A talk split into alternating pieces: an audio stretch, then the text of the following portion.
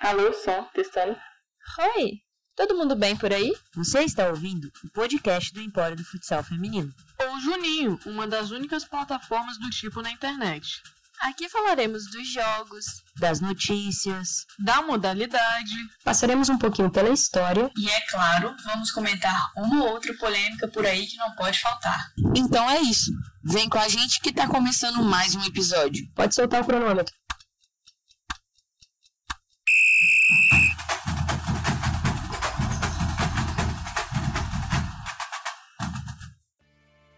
Fala galerinha, todo mundo bem? Aqui quem fala é a Tata Gotado e no episódio de hoje a gente vai discutir o Futsal Planet Awards, a maior premiação de futsal do mundo. Tem muita coisa para falar, muita coisa para explicar, muita coisa para discutir, então fiquem ligados que hoje a gente tá polêmico. E é, eu sei, é do jeitinho que vocês gostam. E para conversar sobre isso tudo, eu tô aqui com eles, a Neila, a Gil Castro e o Lucas Betoni. Vamos dar um oi então, time? Qual é, galerinha? Tudo bem? Espero que vocês tenham pipoca na mão, porque hoje vai render. Oi, gente. Bom dia, boa tarde, boa noite. Tem assunto bom aí, hein? Fala galera, beleza? Sou o Lucas Betoni e tô de volta aqui pra gente falar bastante de futsal feminino e bastante sobre o Futsal Awards. Então, bora pra pauta que a gente tem muita coisa para falar. E, inclusive, quem pediu um episódio um pouquinho mais longo, esse aqui promete, hein? Vamos começar falando então o que é o Futsal Planet Awards. O Futsal Planet Awards, ou só o Futsal Awards, é uma premiação anual que ocorre desde 2000 e busca eleger os melhores do mundo do futsal masculino e feminino. Essa premiação é uma iniciativa da revista Futsal Planet e, apesar de não ser uma premiação organizada pela FIFA, é chancelada pela instituição e acaba sendo a única que acontece a nível mundial e tem grande destaque no futsal. A gente tem que ressaltar aqui a importância da revista Futsal Planet pro futsal mundial. Ela foi criada em 97 pelo croata Niko Markic, que é um treinador dos atletas. Hoje treina a seleção finlandesa, inclusive vem é, evoluindo bastante no cenário. Andou fazendo bons jogos aí contra seleções de renome. E, e hoje também à frente da revista tem o Luca Ranocchiari, conhecido por Luke, que é um italiano jornalista. Né?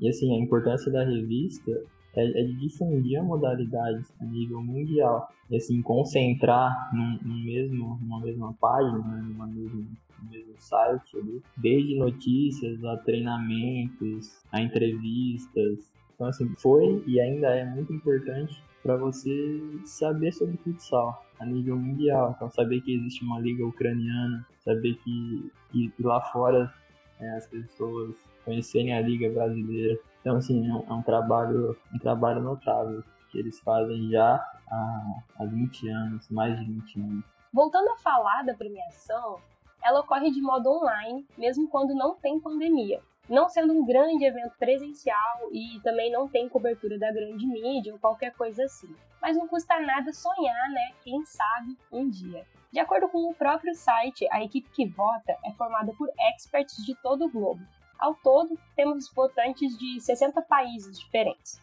E o processo de voto a partir daí é que cada votante escolhe os cinco melhores da sua opinião para cada categoria, de modo que o primeiro escolhido ganha 5 pontos, o segundo 4, o terceiro 3, o quarto 2 e o quinto 1. E a escolha de melhor do mundo é feita de acordo com esses pontos todos somados. Se o votante for um dos nomeados para alguma das categorias, ele não tem direito a voto nessa categoria, é claro. O que nos deixa intrigado é que não fica definido quais são os critérios utilizados para considerar quem é ou não é expert para poder votar na premiação. Quem são essas pessoas, por que, que elas estão lá, por que, que foram consideradas experts e podem votar. A gente acaba percebendo, a gente tem ex-atleta, ex-técnico, jornalista, comentarista, é uma gama bem diferenciada de pessoas e não fica assim muito claro quais são os critérios. Outra coisa que vale ressaltar, né, Tata, é que apesar de terem sido 201 votos e terem 202 pessoas registradas no site como votantes, só 7 pessoas desse monte de gente são mulheres, né? Isso representa menos de 4% dos votantes. E aí a gente fica com alguns questionamentos, né? Será que faltam experts, como eles dizem, mulheres ou será que elas não estão sendo notadas? Ou ainda, será que elas não estão tendo espaço e não estão tendo voz? Então a gente fica se perguntando onde estão essas mulheres, que são muito mais do que 4% dentro do futsal, mas que acabam não sendo representadas na hora de votar dentro da, da premiação. Né? Partindo do, do princípio de, de escolha do, dos votantes, lá no site a gente vê que foram convidados experts em futsal. Esticando um pouquinho a reflexão, o que seria um expert em futsal? Ou uma expert em futsal? Um, um critério extremamente vago, então lá a gente encontra de ex-jogador, a treinador, a jornalista, enfim. Algo que é comum é o baixo número de mulheres. E aí me, me levou a pensar quão difícil é para um homem é, considerar uma mulher uma expert.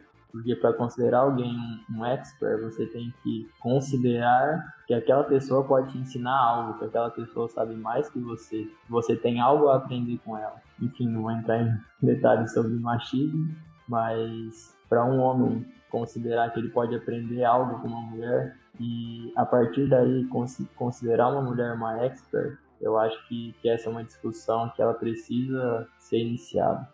Uma outra questão também que cabe a gente levantar está relacionada com os problemas que a gente tem com as transmissões do, do, futsal, né?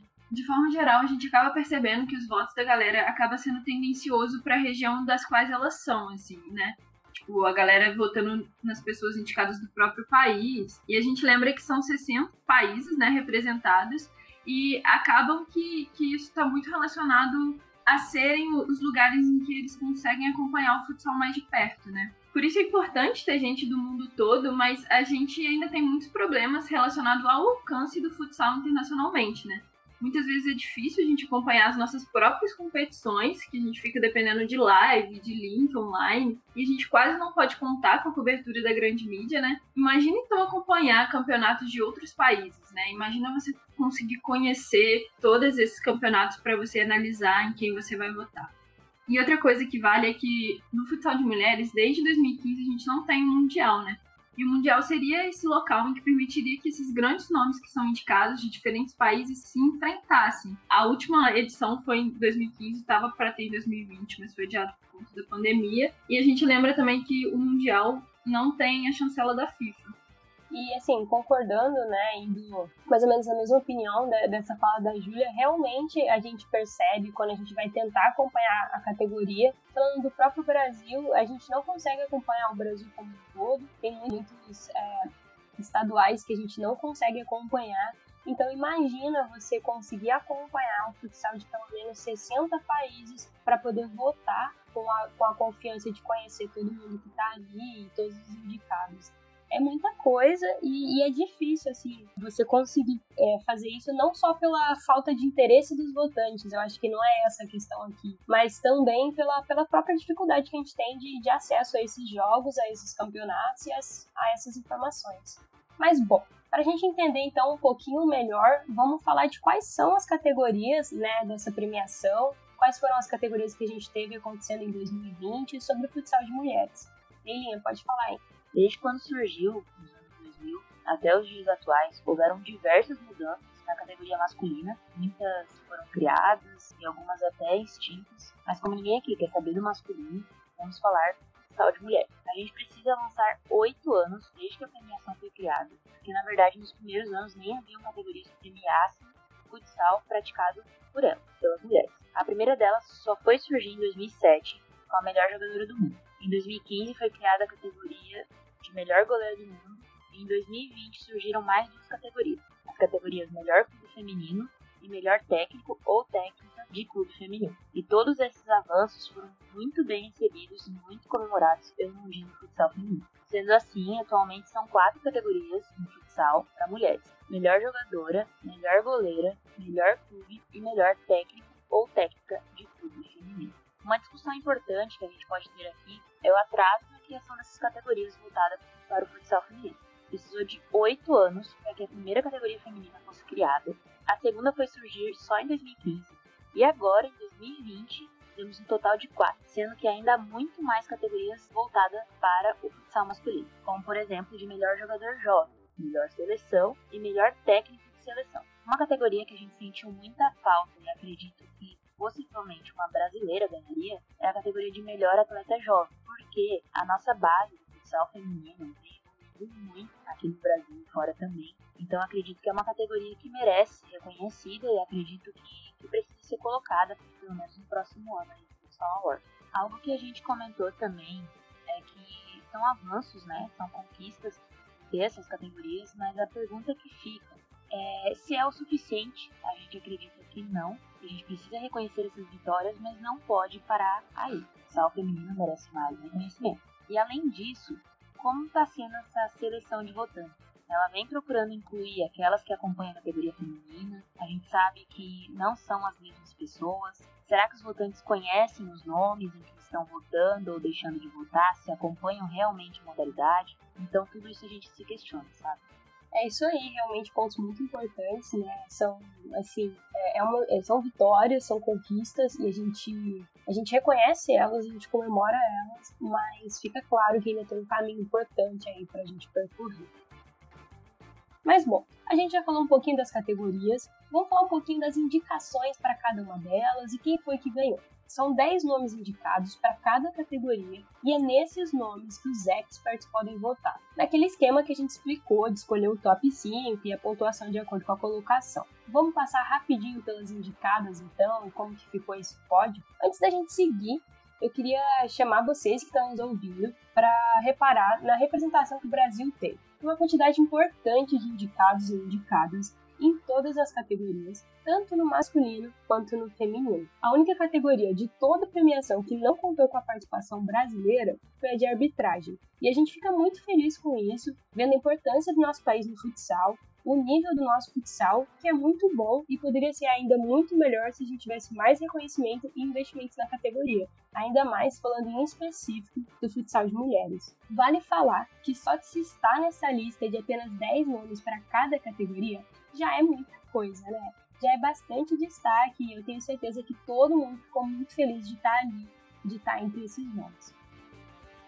Vamos começar então por ela, a categoria de melhor jogadora do mundo, a categoria que existe há mais tempo dentro do futsal de mulheres. Nessa categoria, nós tivemos então como indicadas a Amandinha, do Brasil, né, que aparece aqui jogando tanto pelo Leões da Serra quanto pelo Sten Cascavel, a Mika Eguchi, do Japão, que joga pelo SWH Ladies Futsal Club, a Fatemi Estedade, e aí provavelmente eu não tô falando muito certo, é, do Irã, que joga pelo MEF Rafsanjan.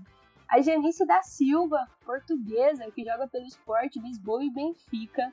A PEC, espanhola, que joga pelo CD Purelos FS a Renatinha, que é brasileira, mas é italiana, né? Nasceu aqui, mas tem dupla cidadania. Joga pelo Itacalvi Real State, lá da Itália, ou Stat, enfim. A Alexandra Samorodova, a russa, que joga pelo MFK Normonostica. A Tampa, né, brasileira, que joga pelo Leões da Serra e aparece aqui também por ter atuado pelo Sten Cascavel. A Vani Sotelo, da Espanha, jogando pelo AD Alcoron FSF e a Vanin Miúda, brasileira, que joga lá na Itália pelo Kick-Off C5 feminino.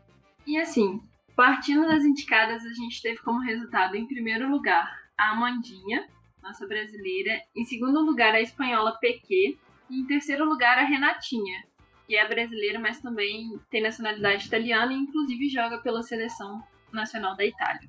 É, então a gente teve no total quatro brasileiras indicadas, né? E duas delas pegando o pódio e disso a gente pode concluir com tranquilidade que a gente está muito bem representado. Né? Mas tem mais coisa para a gente discutir. A Mandinha, por exemplo, ganhou pela sétima vez consecutiva o prêmio de melhor jogadora do mundo. Desde 2014, ninguém tira esse título dela. E a gente teve que de 2014 a 2016 ela foi indicada enquanto ela atuava ainda pelo Barateiro, e de 2017 em diante ela tem sido indicada pela atuação no Leoas da Serra. E assim, não dá para discutir, né, gente? É inegável o talento dessa mulher. O nível do futsal que ela apresenta, a seriedade com que ela treina, com que ela joga, o tanto que ela se doa pela modalidade. Mas uma discussão importante que a gente pode ter é: será que está tendo renovação das nossas atletas? A mesma campeã por sete anos, é quase uma década e nenhum outro nome surgiu. Será que tem favoritismo nas votações? Será que todos os experts estão acompanhando as categorias femininas ou será que estão votando mais pelo nome que já existe dentro delas, né? Como será que está o investimento no desenvolvimento da base do futsal de mulheres? E assim, não só aqui no Brasil, mas como ao redor do mundo. É, a espanhola Peque, que ficou em segundo lugar no ano de 2020, também já foi indicada nos anos anteriores, de 2019 e 2016. Inclusive, em 2016, ela também pegou o pódio, ficando em terceiro lugar. Já a Renatinha, que é a nossa brasileira italiana, carinhosamente chamada, ela é indicada ao prêmio todos os anos desde 2017, e essa é a primeira vez que ela consegue ficar entre os três primeiros. O Brasil tem mania de ganhar a melhor jogadora do mundo mesmo, né? Antes da Mandinha, a gente já teve a Luminuso em 2013. De 2010 a 2012, a gente teve a Vanessa Cristina. E antes dela, lá em 2008, a gente teve Silene, que foi a primeira brasileira a vencer essa premiação. Assim. Se vocês quiserem conhecer um pouquinho mais, entre no nosso Instagram, que lá tem um quadro de Conhecer para Reconhecer, em que a gente fala um pouquinho da história dessa premiação de melhores do mundo. E falando então agora né, de melhor goleira do mundo. Na categoria de melhor goleira do mundo, nós tivemos como indicada três brasileiras, uma portuguesa, duas espanholas, uma japonesa, uma iraniana, uma russa e uma italiana, sendo elas então a Ana Sestari, que é brasileira italiana, jogando pelo Montesilvano C5 Feminile, lá na Itália, a Ana Catarina, portuguesa, que joga pelo Sport Lisboa e Benfica, Caridade Garcia Dias, espanhola, que joga pelo Poio Pescamar FS. Angelina Di Biasi, italiana, que joga pelo Città di Falconara. A Giga, né, brasileira, jogando pela Associação Female Futsal Chapecó. A Anastasia Ivanova, russa, que joga pelo FK Aurora Sankt Petersburg. A Zeynab Karami, iraniana, que joga pelo Mes Hatsanja a Marta Balbuena, espanhola, que joga pelo CD Futsi Atlético Nalva Carneiro, a Regi, né, brasileira, que joga pelo Leões da Serra e aparece aqui também atuando pelo Sten Cascavel, e a japonesa Ayaka Yakamoto, que joga pelo SWH Ladies Futsal Club. Então, galera, o pódio dessa categoria ficou assim. Em primeiro lugar, Ana Catarina, portuguesa. Em segundo lugar, Ana Cestari, brasileira, com cidadania em é, italiano também. E em terceiro lugar, a Giga, brasileira muito brasileira. Das três brasileiras indicadas, duas pegaram o pódio. Novamente a gente ficou bem representado dentro de uma categoria. A Ana Catarina, que pegou o primeiro lugar, é indicada ao prêmio todos os anos desde 2015, quando a categoria foi criada, e não é a primeira vez que ela ganha. Em 2018, a portuguesa também ficou em primeiro lugar, e nos anos 2019 e 2016 ficou em segundo lugar. Inclusive, desde que a categoria foi criada em 2015, nunca uma brasileira ganhou em primeiro lugar. Dos seis prêmios até aqui, quatro ficaram nas mãos de goleiras espanholas e dois nas mãos da portuguesa Ana Catarina. A nossa brasileira, que atua lá na Itália e ficou em segundo lugar em 2020, Ana Sestari, foi indicada também em 2019, quando ficou em terceiro lugar. E a Giga, que atua pela Female de Chapecó, foi indicada nos anos de 2015, 2016, 2017 e 2020. Em 2015 ficou em terceiro lugar e conquistou a mesma posição agora em 2020. Então é isso, né, gente? É mais uma categoria que estamos muito bem representadas. E assim, comentando um pouco mais sobre a Giga, é um trabalho que eu sou particularmente muito fã, que eu acabo acompanhando mais de perto por atuar aqui no Brasil. É uma goleira excepcional, quando ela entra de goleirinha, né, já é um momento de muita emoção dentro do futsal, mas o trabalho que ela tem, a habilidade que ela tem, é incrível, é sensacional, não tem como você não, não se arrepiar, quase infartar, quase morrer junto com o time ali. E vamos para a próxima categoria então, melhor técnico ou técnica de clube feminino categoria nova, primeira vez que acontece esse ano. Na categoria de melhor técnico ou técnica de clube feminino, nós tivemos então como indicados Temur Alekberov, russo, pelo MFK Normanótica, a Cris Souza, brasileira, pelo futsal feminino Taboão da Serra, o Anderson Esquerda, também brasileiro, pelas Leões da Serra, o Júlio Delgado, espanhol, pelo Clube Desportivo Burela Futebol Sala, o Yoshitaka Kamikubo, japonês, que é técnico pelo SWH Ladies Nishinomiya Futsal Club. O Massimiliano Neri, italiano, pelo Cita di Falconara. O Pedro Henriques, português, pelo Sport Lisboa Benfica. Alexandre Hatik, ucraniano, pelo Bootstar FSF. E a Atef Rezai, iraniana, né, a segunda mulher indicada, pelo MES Rafsanja, e o André Sanz, espanhol, pelo CD Futsi Atlético Nova Carneiro. E bem, gente, de todos esses nomes, a gente teve em primeiro lugar a Cris Souza, nossa brasileira, técnica do Taboão Magnus. Em segundo lugar, o Júlio Delgado, técnico do Burela. Em terceiro lugar, o André Sanz, técnico do Naval Carneiro. É, essa é uma categoria nova, né, que foi criada para esse ano, mas a gente queria destacar que não é a primeira vez que a Cris Souza ganha destaque nessa premiação. Em 2019, ela já tinha sido indicada na categoria de melhor técnico, que envolvia tanto os times é, masculinos quanto os times femininos, e a Cris estava na lista entre os 10 indicados. E falando sobre outros técnicos também do futsal feminino que foi indicado nessa lista, enquanto ela ainda era entre homens e mulheres, a gente teve o esquerda, tanto no ano de 2016 pelo Barateiro, quanto em 2018 já pelo Leões da Serra. Mas assim, voltando a falar, 2020 foi o primeiro ano da categoria, o que já representa um grande avanço no reconhecimento de quem trabalha no futsal feminino, né? De, de quem vive, de quem investe e desenvolve o futsal de mulheres. E a gente fica muito feliz com essa nova criação é, e com essa valorização que a gente vê recebendo. E o que falar sobre Cris Souza, não é mesmo, gente? Esses dias a gente teve a oportunidade de trocar uma ideia com ela. E ó, spoiler, foi massa demais.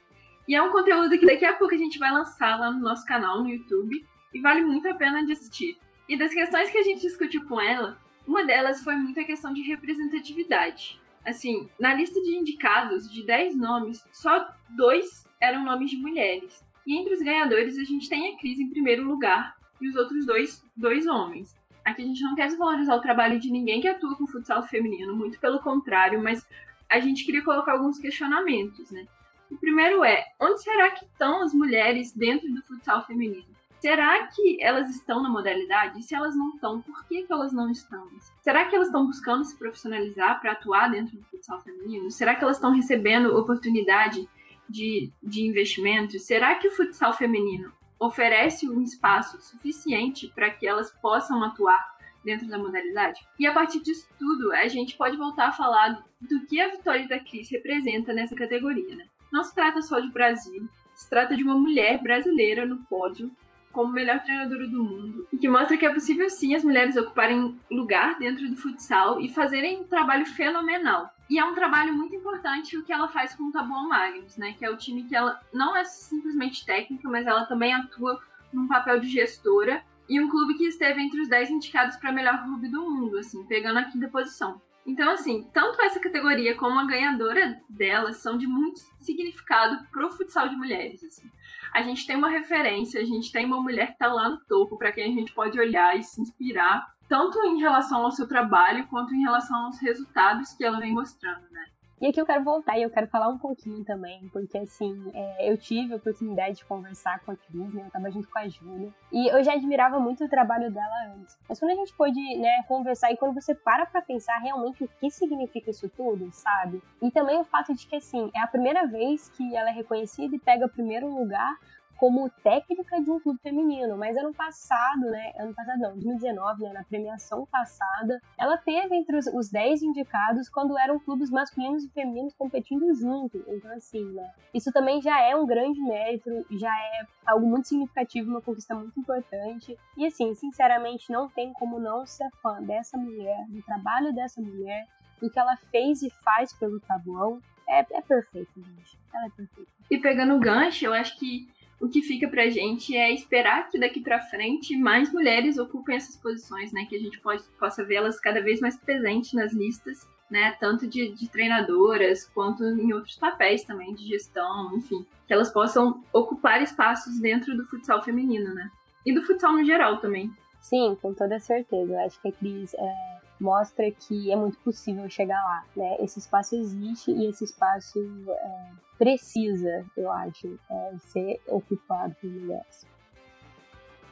E falando agora então de melhor clube feminino, a segunda categoria estreante desse ano, né? A gente teve então como indicados FC Aurora St. Petersburg, um time russo, Sport Lisboa e Benfica, o um time português, o Butstar FSF, ucraniano, é, o Clube Desportivo Burela Futebol de Sala, espanhol, o CD Futsi Atlético Nalva Carneiro, espanhol, a Associação Leões da Serra, brasileiro, o MES Rafsanja FC, iraniano, é, o Monte Silvano Feminile C5, italiano, STW Ladies Nishinomiya Futsal Club, japonês, e o futsal feminino Taboão da Serra, né, brasileiro.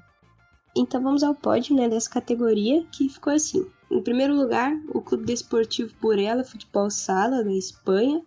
Em segundo, o Sport Lisboa e Benfica, português. E em terceiro, a Associação Leoas da Serra. Foram dois clubes brasileiros indicados à categoria. Leoas da Serra e Taboão Magnus. Novamente, estávamos muito bem representados na lista de indicados. Ficamos muito felizes com as Leoas no pódio, já no primeiro ano da categoria, e Tabuão, que não chegou no pódio, mas ficou em quinto lugar, que também não é uma posição ruim, que tem bastante destaque. Das brasileiras que atuam no Brasil, que foram indicadas nas categorias tanto de melhor jogadora, quanto melhor goleira, quanto melhor técnico, todos e todas jogavam ou pelo Leoas, ou pelo Tabuão, ou pela FEMAG. E são todos nomes que são bem conhecidos na nossa seleção de futsal feminino também. Inclusive, nas indicações, todos os nomes de jogadoras do Leoas da Serra apareciam também como jogadoras do Stem Cascavel por conta daquela polêmica lá da Liga Nacional que já comentamos no último episódio do Juninho. E uma observação bem interessante é que o Stem não aparece na lista de indicados para melhor clube, sendo que ganhou a nossa Liga Nacional. E eu acho até que muito disso vem até daquela discussão que a gente levantou no último episódio, né? É, só em resumo, para jogar a Liga Nacional, o Sten acabou contratando por jogo várias jogadoras do Leões da Serra que não iam participar da competição. E existem uma série de fatores que permitiu esse tipo de coisa acontecer. Mas enfim, temos diversas críticas, nenhum às atletas, a gente consegue entender o, o, papel, o local em que as atletas estavam. Mas é interessante perceber, né? O Sten ganha a Liga Nacional com um elenco que basicamente não é deles, e isso acaba até refletido no fato de que ele não aparece também nas indicações. Né? Talvez não só por isso, é um clube relativamente novo, se eu não me engano, ele é de 2018 ou 2019, mas fica uma reflexão aí, né? Uma outra reflexão também, eu não sei se cabe, porque eu não sei como é feita a seleção das indicações, mas é que a Liga Nacional não tem chancela da CBFS, né? Então, talvez, eu não sei se eles consideraram ou não a Liga Nacional na hora de fazer a indicação, assim, apesar delas terem atuado pelo STEM. Se for pegar as competições chanceladas pela CBFS, a gente tem a Taça Brasil, que ainda não aconteceu, vai acontecer agora em março, e a gente tem a Copa do Brasil, que Tabuão foi campeão, né? E, a, e Leoz levou a Supercopa, que é campeonato entre o campeão da Copa do Brasil e da Taça Brasil do ano anterior. Então, assim, faz algum sentido esses dois clubes estarem lá em cima, sendo que eles foram os campeões dos principais campeonatos feitos pela Confederação Brasileira de Futsal. E indo então, né, para a última categoria que a gente vai comentar aqui hoje, melhor arbitragem do mundo, onde compete tanto árbitros homens quanto mulheres. E por isso a gente vai falar um pouquinho dela também. Entre os indicados é, para melhor arbitragem do mundo, tivemos sete homens e três mulheres, é, uma chilena, uma russa e uma iraniana. Então, a seguir, as indicações.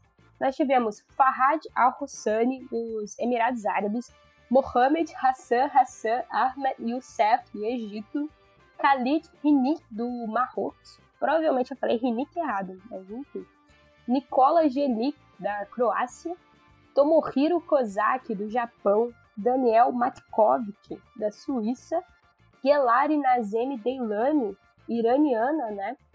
É, a Valéria Nicole Palma Palma, do Chile, Daniel Fernando Rodrigues Bordon, uruguaio, e a Irina Velikanova, a russa.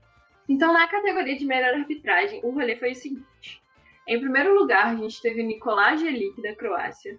Em segundo, Irina Velikanova, da Rússia. E em terceiro, Daniel Matkovic, da Suíça.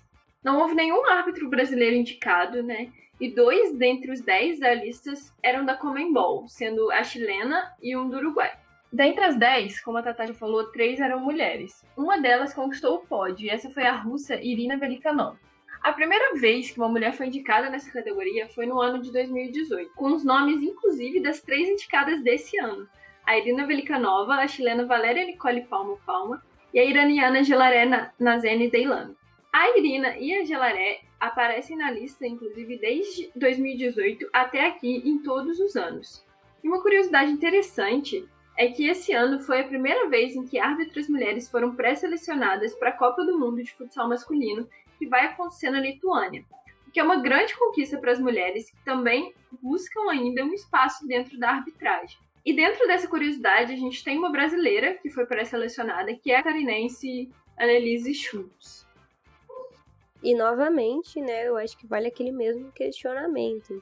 É, esses três nomes já vêm aparecendo na lista de indicados de melhores do mundo, então ficando colocado entre os 10 melhores do mundo desde 2018. E é só agora, né, que elas são pré-selecionadas. Uma coisa que eu queria chamar a atenção para essa premiação e que, que eu achei curioso é que em todas as categorias do futsal feminino, se a gente perceber, sempre vai ter uma representação maior do futsal feminino do Brasil e da Espanha. Sempre vai ter também um representante de Portugal, do Irã e do Japão, assim. Em todas as categorias, se a gente for pegar pra, ver, pelo menos cinco das indicações seguem muito esse padrão.